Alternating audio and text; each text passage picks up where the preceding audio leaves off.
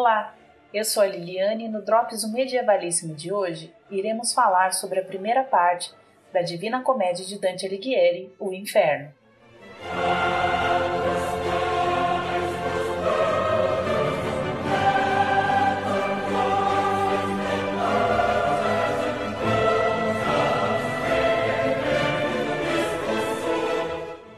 Como já foi dito no Drops anterior, a Divina Comédia, maior obra de Dante Alighieri, está dividida em três partes. Depois do canto introdutório, inicia-se a expedição de Dante ao mundo impalpável do além-túmulo com o poeta Virgílio como guia e mentor. O primeiro local visitado é o inferno. Segundo o poema, toda a região foi criada quando Lúcifer caiu do céu. A cratera resultante de sua desgraça compõe um mundo de danação eterna, estando a região dividida em um vestíbulo ou anti-inferno, nove círculos, três vales e quatro esferas. Para adentrar estas zonas de infinitas dores, não há necessidade de chave, pois não há trancas ou obstáculos. Há apenas um aviso no portal: Deixai toda a esperança, vós que aqui entrais. Ou seja, não existe possibilidade de renovação de, da pena. Ali só existe choro e ranger de dentes. Passando pelo umbral, o herói começa sua aventura no anti-inferno, onde estão todos aqueles que nunca conseguiram tomar uma decisão em sua vida. São aqueles que ficaram em cima do muro, acovardando-se perante as necessidades. Eles são torturados por picadas de insetos e têm seus corpos comidos por vermes enquanto são obrigados a correr em fila atrás de uma bandeira.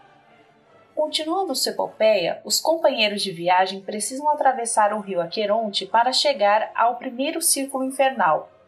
Dante é impedido de continuar porque não pode entrar na barca de Caronte, pois seu corpo, ainda vivo, é pesado demais. Os poetas precisam passar por uma outra entrada. Neste momento, Dante desmaia de terror. Quando volta a si, Virgílio lhe conta que eles se encontram no círculo inicial do inferno. Este local, chamado de limbo, é ocupado por todas as almas que eram boas, mas que não foram batizadas. Os pensadores gregos e romanos e outras personalidades da antiguidade estão ali, bem como as crianças que morreram muito jovem, todos eles vivendo no escuro e no silêncio.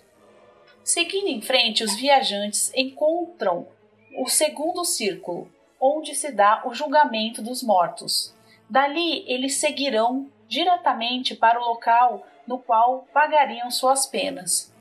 Logo após o tribunal, descortina-se um vale com ventos fortíssimos que atormentam todos aqueles que se deixaram levar pelas paixões. São os luxuriosos. No próximo círculo, Dante é impactado pela presença de Cerberus, o cão de três cabeças que é responsável por manter os gulosos submersos em uma lama putrefata. O quarto círculo é formado por várias montanhas. Esta é a região onde estão os gananciosos de toda sorte. Eles devem empurrar todas as riquezas por eles acumuladas e que se transformaram em pedras gigantescas, uns contra os outros sem descanso. Seguindo em frente, os poetas alcançam o quinto círculo dos iracundos, eles estão imersos no sangue fervente que forma o rio Estige. Atravessando o rio, Dante e Virgílio entram na cidade de Dite, cercada por um grande fosso de fogo. Ela separa os transgressores que pecaram sem intenção daqueles que eram conscientes de seus atos. Os anjos caídos guardam suas muralhas e portões. Com a ajuda de um enviado do céu, os viajantes conseguem seguir em frente, sempre descendo. O cemitério de fogo, sexto círculo, abriga os hereges. Eles estão confinados em túmulos coletivos onde são queimados por labaredas eternas. No fim desse círculo, os viajantes sentem um cheiro nauseante.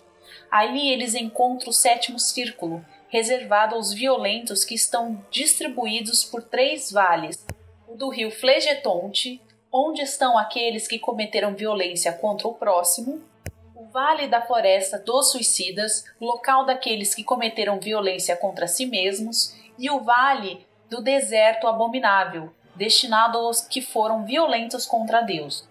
Impressionado, Dante continua seguindo Virgílio até o oitavo círculo Malebold. Feito de ferro, ele está dividido em dez poços, sendo cada um deles destinados a um tipo diferente de fraudador. Rufiões, sedutores, aduladores, simoníacos, adivinhos, corruptos, hipócritas, ladrões, maus conselheiros, semeadores de discórdia, falsificadores. O último círculo, o Lago Cossite, está reservado aos traidores. Estes estão distribuídos em quatro esferas diferentes dependendo da gravidade do pecado. Ali é o local mais profundo do inferno. Ali estão os mais vis pecadores.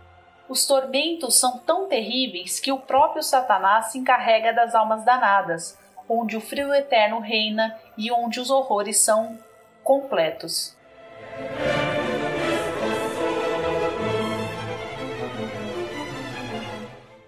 Gostou? Então preparem-se para o próximo Drops de Dante. Até lá, não se esqueçam de compartilhar e divulgar este post. Nos apoiem também no www.catarse.me e no PicPay. O resto é vida que segue.